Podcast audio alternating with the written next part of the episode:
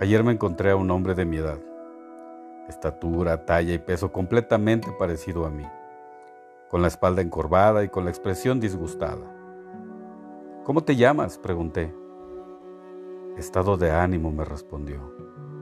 Pero, ¿por qué la expresión y el peso en tu espalda? Por los sucesos de la semana, contestó. Eso quedó atrás, le dije. Pero sigue empezando, me respondió. Acompáñame a una reunión, le pedí. En la reunión nos encontramos con esperanza, con fuerza, con fe, quienes le presentaron a aprendizaje. Fue una noche maravillosa, pues el amor y la amistad impulsaron a estado de ánimo a comprender que la maldad que habita en los otros seres solo es parte de la estructura de lo que no habita en él.